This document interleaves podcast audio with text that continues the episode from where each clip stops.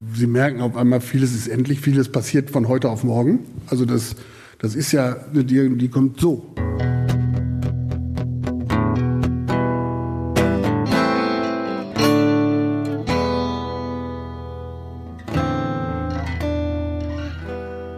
Hallo zusammen, ihr hört eine neue Folge von Einschneidend. Ich bin Anja Wölker, Journalistin bei Radio Essen und ich freue mich sehr, dass ihr wieder zuhört. Ja, Corona hat sich auf das Leben von uns allen ausgewirkt und auf unterschiedliche Weise verändert. Hier in diesem Podcast stelle ich euch Menschen vor, die schon vorher mit Krisen zu kämpfen hatten und deren Leben sich plötzlich auf einen Schlag verändert haben. Heute hört ihr die Geschichte von Christian Blumenstein aus Essen-Bredeney. Er ist mit Ende 50 an Krebs erkrankt. Christian ist verheiratet und hat einen erwachsenen Sohn. Und in unserer Erzählung springen wir jetzt zwei Jahre zurück ins Jahr 2018. Christian betreibt eine Firma, die Möbel produziert. Er arbeitet viel und nimmt sich nur selten Urlaub. In seiner Freizeit spielt er gerne Tennis, fährt Fahrrad und geht gerne am Abend mit Freunden essen. Das soll in den nächsten Monaten für ihn aber nur schwer oder fast gar nicht möglich sein. Bis dahin ging es ihm immer gut, dann plötzlich muss er nachts andauernd auf Toilette gehen. Er recherchiert im Internet und findet da relativ schnell heraus, dass das ein Anzeichen für Prostatakrebs ist. Er besucht mehrere Ärzte und muss ins Krankenhaus gehen. Sein Blut wird untersucht, es wird ein MRT gemacht und Teile seines Prostatagewebes werden entnommen und analysiert, Freitags um 16 Uhr wird er dann mit der endgültigen Diagnose konfrontiert. Christian Blumenstein hat Prostatakrebs. Das war natürlich da erstmal auch ein Schock. Äh, Freitag 16 Uhr ist jetzt nicht die Möglichkeit, mit irgendeinem Arzt noch zu sprechen oder tiefer ins Thema zu gehen. So hat man mich dann erstmal ein Wochenende entlassen. Das war schon bitter und hart. Ja? Darauffolgende Woche habe ich einen Chefarzttermin gehabt, der mir dann offenbart hat, dass dieser Krebs nicht mehr zu heilen ist und er ist aber mit Medikamenten in Schach zu halten. Mit einer Lebenserwartung und Aussicht von zehn Jahren.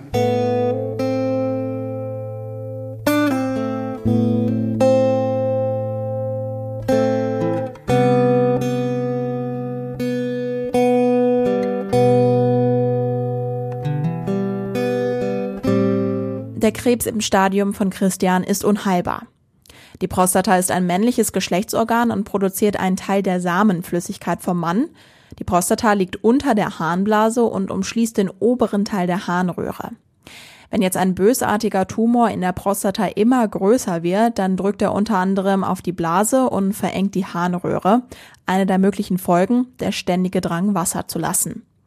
Beim Prostatakrebs im fortgeschrittenen Stadium wächst der Tumor über die Prostata hinaus, er streut in andere Organe und Knochen. Bei Christian geht es jetzt darum, das Wachstum vom Krebs zu verlangsamen und Beschwerden zu lindern. Und das war, hat so in meinem Leben eingegriffen, dass ich äh, wirklich, wenn ich sagte, ich fahre hier los und muss noch irgendwas kaufen unterwegs, dann muss ich da das kaufen, wo es auch eine Toilette gibt. Ich musste so alle 20, 30 Minuten musste ich auf Toilette. Und ähm, das war schon eine extreme Einschränkung der Lebensqualität. Nach der Diagnose sind Christian und seine Frau komplett geschockt. Es rollen Tränen, teilweise sind sie überfordert. Christian ist Patient bei den Kliniken Essen Mitte. Ab jetzt wird er dort sehr oft hingehen müssen. Als erstes bekommt er eine Hormontherapie, dadurch sollen sich die Krebszellen nicht mehr so schnell teilen. Außerdem werden sogenannte Stents in die Harnröhre eingesetzt. Die kann man sich so wie kleine Gitter vorstellen, die die Harnröhre auseinanderdrücken. Dadurch kann der Urin wieder richtig abfließen. Damit hat es aber kein Ende. Christian bekommt zusätzlich eine Chemotherapie. Sechsmal bekommt er eine Einheit, jeweils im Rhythmus von drei Wochen. Also das war das Schlimmste, was ich durchgemacht habe. Würde ich heute sagen für mich, das ist, das nimmt ihn echt alle Kräfte zieht ihn, sie merken richtig, wie im Körper irgendwas passiert und es ihn rauszieht. Sag mal so ein Ablauf. Die erste Chemotherapie war donnerstags, die war immer donnerstags. Donnerstags lag ich dann Donnerstag, Freitag, Samstag, Sonntag im Bett. Montag bin ich arbeiten gegangen. Die zweite Chemotherapie bin ich dann nicht montags arbeiten gegangen, sondern lag noch montags, Dienstag im Bett, bin mittwochs arbeiten gegangen. Die dritte bin ich dann donnerstags arbeiten gegangen, weil ich vorher noch nicht konnte. Und zum Schluss habe ich anderthalb Wochen gebraucht bei der letzten, um wieder fit zu werden. Ja, also das wird immer schlimmer. Sie kommen ja auch in Räume, wo sechs, sieben, acht Leute liegen, wildfremde Menschen, die aber natürlich auch kommunizieren wollen und ihnen alle ihre Krankheiten erzählen. Ich habe am zweiten Tag Chemotherapie, habe ich mir Kopfhörer reingemacht, damit mich keiner anspricht. Nicht, weil ich mit keinem sprechen wollte, sondern das ist ja nochmal die Krankheiten von anderen zu hören, ist ja, haut sie nochmal runter. Ich meine, neben mir sitzt ein 25-jähriges Mädel, die wog 33 Kilo, war käsig weiß und sagte gerade zu ihrer Ärztin, mein Gott, die letzte Chemotherapie konnte ich zwei Wochen nicht laufen.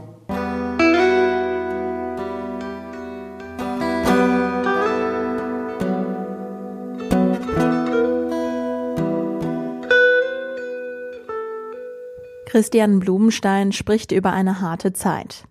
Die Chemo hat offenbar fürs Erste gewirkt. Er muss nicht mehr so oft auf die Toilette gehen und fühlt sich besser. Abgeschlossen sind die Behandlungen aber nicht. Die Stents in der Harnröhre müssen per Operation alle sechs Monate ausgetauscht werden, seine Werte alle drei Monate kontrolliert. Wenn die Werte wieder schlechter werden, muss er ein neues Medikament nehmen. Dann wird nach einem Monat wieder geschaut, ob das Medikament anschlägt. Aktuell schluckt er vier große Tabletten am Morgen, abends kommt wieder eine dazu. Trotzdem findet er immer wieder positive Worte über die ständigen Krankenhausbesuche. Es gehört dazu, es gehört zu meinem Leben. Es ist Teil meines Lebens geworden. Dass ich da äh, hin muss, dass ich das muss, machen muss, dass ich das, das ist Teil meines Lebens geworden. Es ist nichts Außergewöhnliches, ich sitze da nicht und denke, ach du meine Güte und so. Das ist, wenn ich hin muss, muss ich hin. Ich will das auch nicht, dass das uns belastet im, im Familienleben. Ja? Ich will auch nicht, äh, dass das ein großes Thema bei uns einnimmt. Das ist passiert bei mir. Wir kämpfen, ich kämpfe mit allen Mitteln. Ich habe eine hervorragende ärztliche Versorgung. Das konnte ich beeinflussen, zu welchem Arzt ich gehe, zu welchem Krankenhaus ich gehe.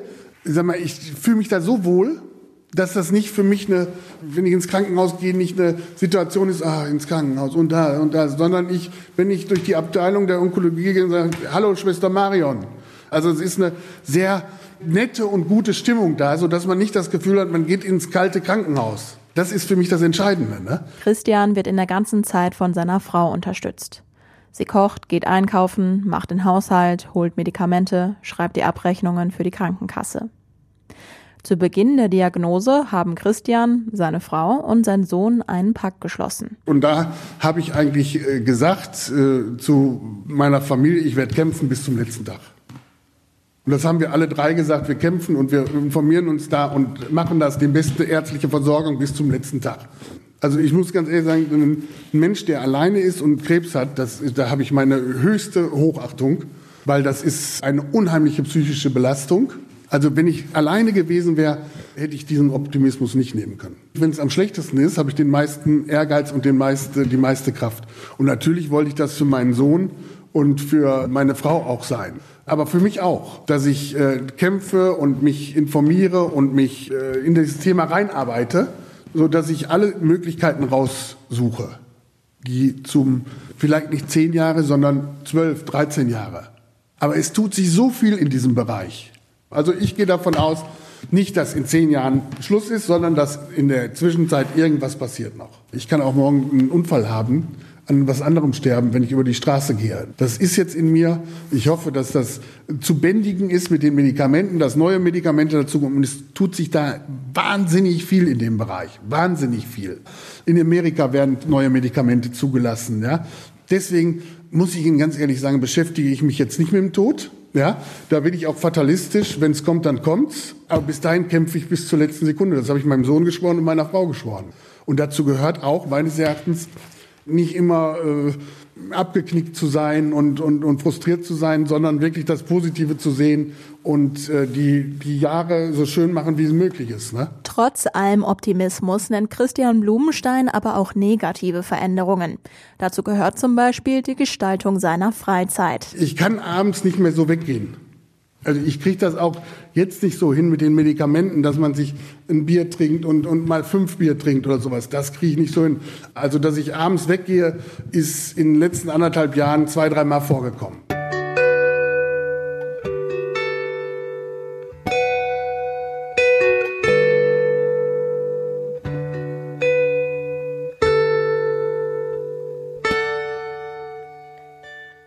Sie merken auf einmal, vieles ist endlich, vieles passiert von heute auf morgen. Also das, das ist ja eine Diagnose, die kommt so. Ja, da switcht das das ganze Leben um. Ich würde eins sagen, das äh, wichtig und das ist mir ganz wichtig auch, dass man, das war ich nie der Typ, dass man frühzeitig zur Vorsorge geht, zu Untersuchungen geht. Hätte ich das zwei Jahre vorher gemacht, wäre die ganze Situation anders ausgefallen. Ne? Das muss man klipp und klar sagen. Und das ist heute wichtig. Ne? Natürlich denkt man mal, Mensch, das wäre so einfach gewesen, hinzugehen. Ne? Äh, äh, aber ich denke nicht danach, darüber nach, mein Gott, bist du ein Trottel, dass du nicht hingegangen bist. Also mach mir keine Selbstvorwürfe darüber, ne? sondern ich bin nicht hingegangen, das ist Fakt, ja, und muss jetzt mit der Situation zurechtkommen. Wenn ich wählen könnte, ne?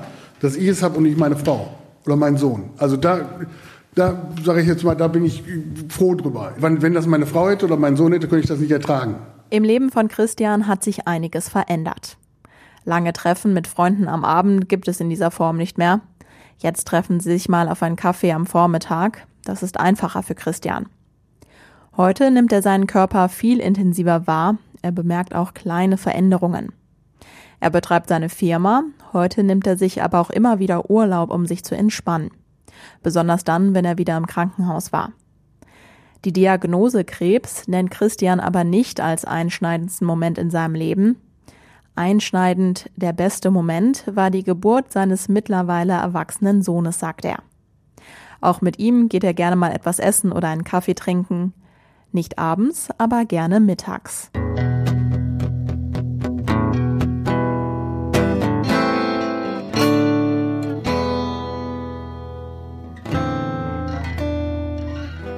Das war der Radioessen Podcast Einschneidend mit mir, Anja Wölker. Hat euch die Folge gefallen? Dann gebt uns gerne eine Bewertung auf iTunes. Wie immer gibt es eine neue Folge nächste Woche Montag. Ich freue mich. Habt eine schöne Woche. Bis dahin. Ciao.